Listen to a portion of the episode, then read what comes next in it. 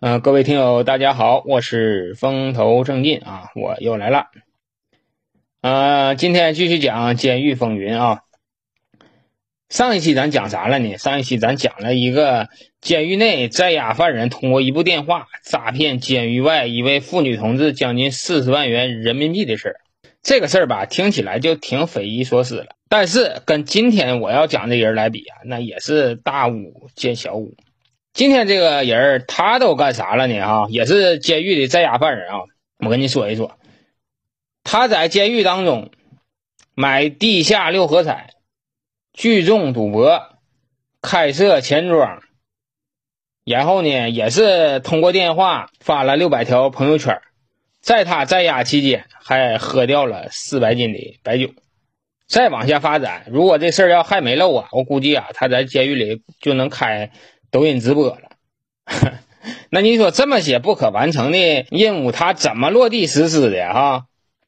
你说又是喝酒，又是发朋友圈，然后又是放高利贷的，他怎么落地实施这么些事儿的哈？今天我就给你讲讲这个事儿的男主角王世兵的故事。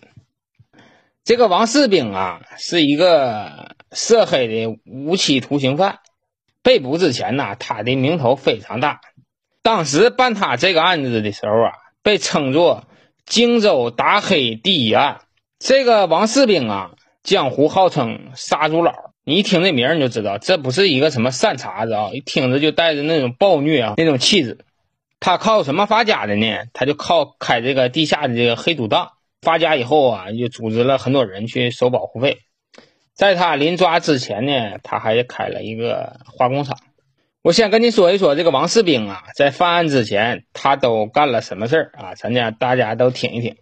在二零零二年呢到二零零三年期间，这个王世兵啊和另一个人开了一个赌档。赌博这个事儿啊，从古至今他都是非常赚钱的啊，因为那里存在一个概率。另外，这个十个赌啊，九个里头都有鬼儿，所以说开赌场啊是非常非常挣钱的。尤其像他们这种，不光开设赌场，还在赌场里放高利贷。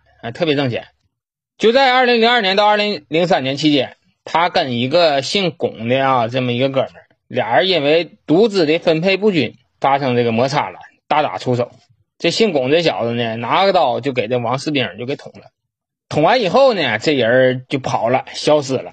王四兵啊就开始找人啊，四处寻仇，找这个姓龚这哥们儿。姓龚这哥们儿呢就不露面了啊。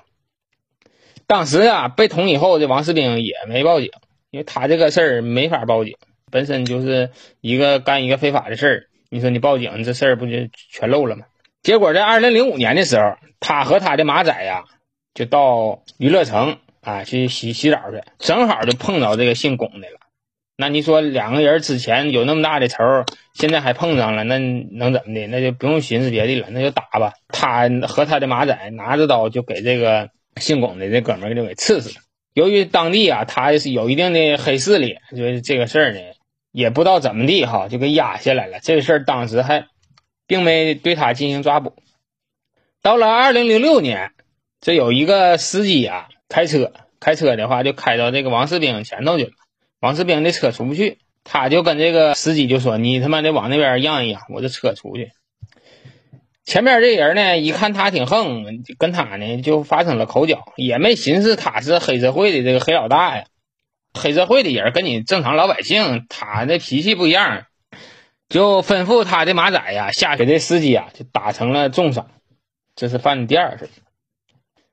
他被抓是因为啥呢？被抓是因为开化工厂的事啊。被抓是在二零零八年，二零零八年那个王世兵啊，干了一个化工厂。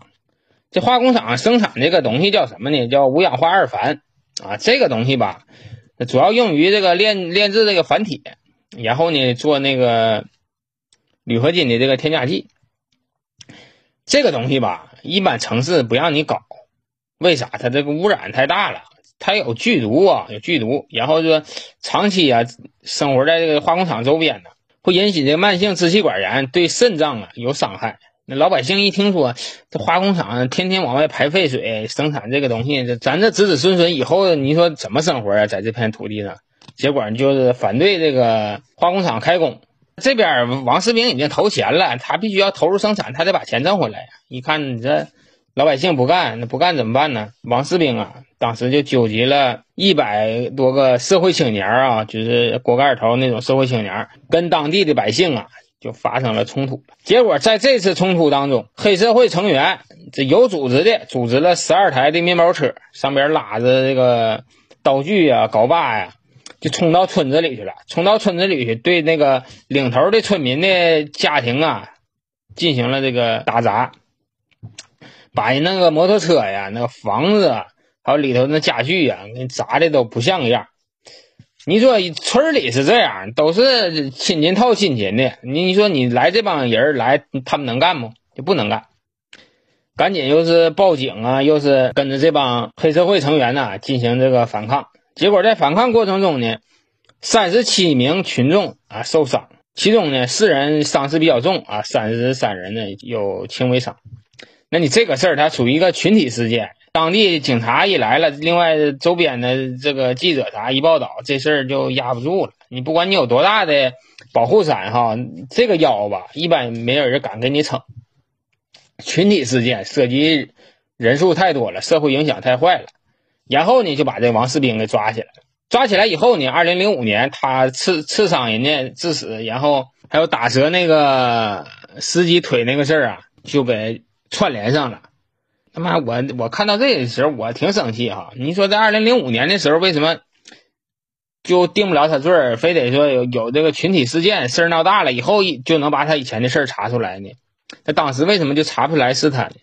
所以说这个事儿啊，我还看出来，就是说当时这个保护伞呢，还是有很大的作用的。在当时，由于说他这个群体事件闹得挺大啊，上边就说这个事儿必须是得督办，然后正好赶上打黑除恶了。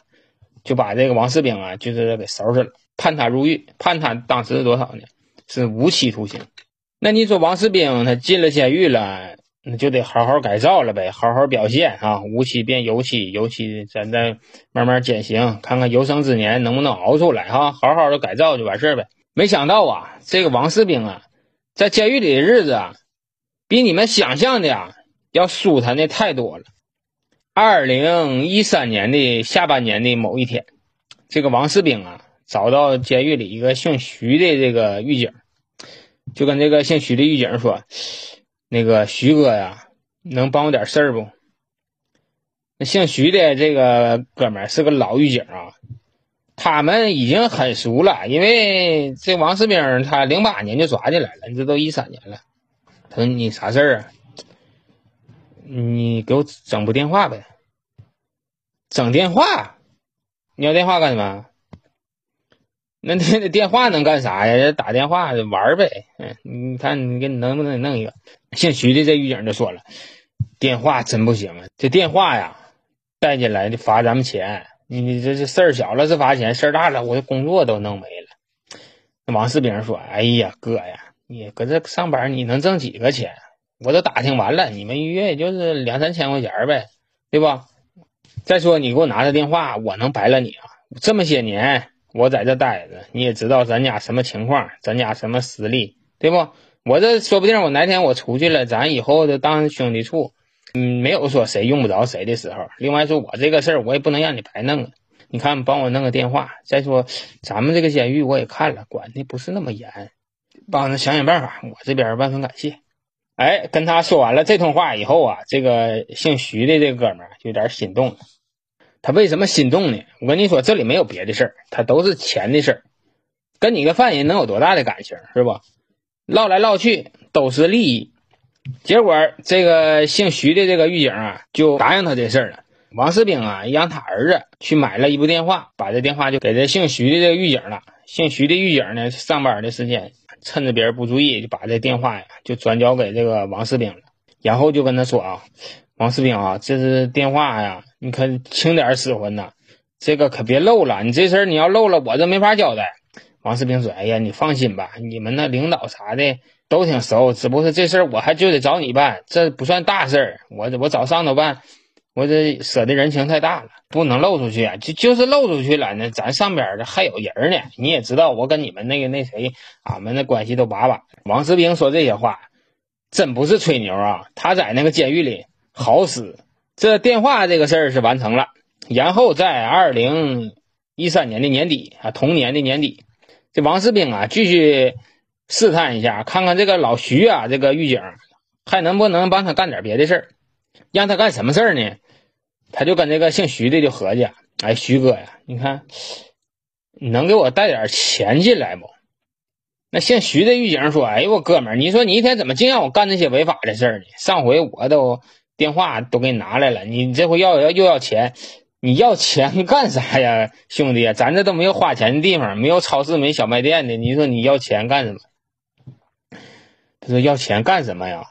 用啊，哥呀，钱有大用啊！我跟你说，咱说白了，我跟你这关系咱就不说了啊，咱咱咱兄弟关系都把把的。”那还有别的狱警呢？人家狱警，人家不吃饭呢，平时啊，人不换个烟抽啊，下班不出去喝点酒啊，哪有闲钱啊？这闲钱不都在这呢吗？我这把这钱你拿进来了以后，我去给那些哥们儿咱表示表示。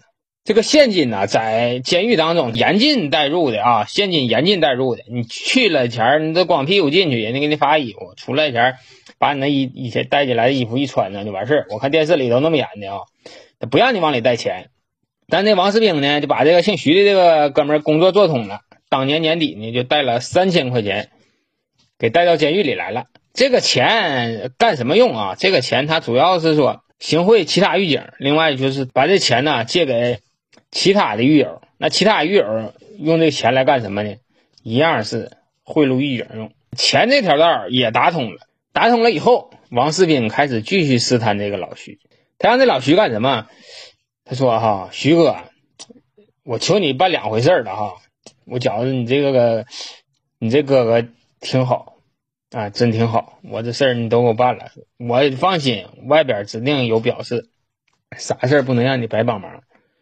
我还有一个小请求，你看你能帮我一下吧？这忙不难啊，这忙不难，这他也不违法也不犯罪，这事儿是个小事儿，你帮我办一下。他说你要干啥呀？”你说帮我带点酒进来呗，我这天天搁这喝不着酒，难受啊。这姓徐的就说：“他妈的，你一天要求有点过分了啊！你说你们在监狱里喝酒，一天喝的醉能的，别的狱警不知道吗？”他说：“你放心，你你每次啊，你少带点你一回去给我带一斤酒就行，一斤酒喝个两三天。这些人分着喝，那喝不多，你放心吧。”结果啊，死磨硬泡的把这姓徐的这个工作又给做通了。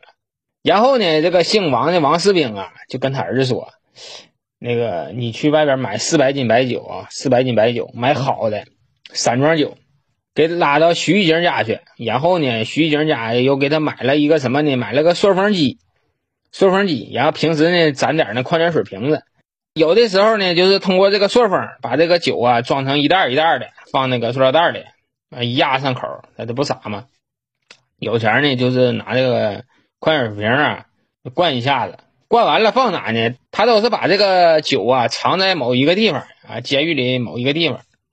等他们放风的时候，这犯人都出来了，这帮士兵啊再到到那地方去找去，找完了以后，大家拿回监狱里去分着喝。前前后后啊，这个姓徐的这哥们儿把四百斤白酒啊带到监狱里去了，没让他白带啊，给了他好处费是多少钱呢？给了他好处费是两万块钱，四百斤白酒两万块钱，就合着说每带进去一斤酒，他这个快递费啊是五十块钱，收五十块钱好处费。这你看看哈，这王世兵的滋润日子就来了，电话也有了，钱儿也有了，这这酒也喝上了，喝上酒以后还干点别的事儿呢，你没事就就发这个朋友圈。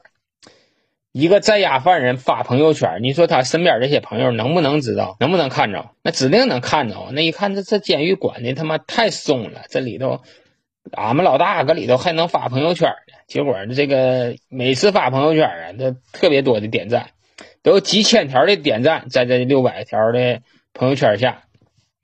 看完这个新闻，我自己查一查，我这朋友圈可能才一百多条啊，这好几年了。他这在家三四年期间发了六百多条的朋友圈，而且每次都是在他的喝酒以后，跟他的狱友光膀子、纹龙画凤的，在里头拍照片。就从他做这个事儿来看，哈，就对当时的这个荆州监狱啊，一点都没放在眼里，而且说当时荆州监狱那个管理啊，也实在是太松懈了。这王士兵啊，不光把这个现金带上来，而且说他还让他这个儿子啊，给他办了一张银行卡，有银行卡，有电话，就能干很大事儿了。因为说现在很多的东西都是电子支付的，他把这个信用卡的卡号啊要来以后，就跟这些犯人说：“呃，咱没事啊，咱搁监狱里待着也待着。”啊，你们这些条件好一点的呢，咱搁一起赌点钱呗。他就开设这个赌局，因为王世兵在没被捕之前，他就靠这个赌局起家的，所以说在监狱里他还想寻思这个事儿，想开赌局，首先得有赌资进来，那赌资他不进不来吗？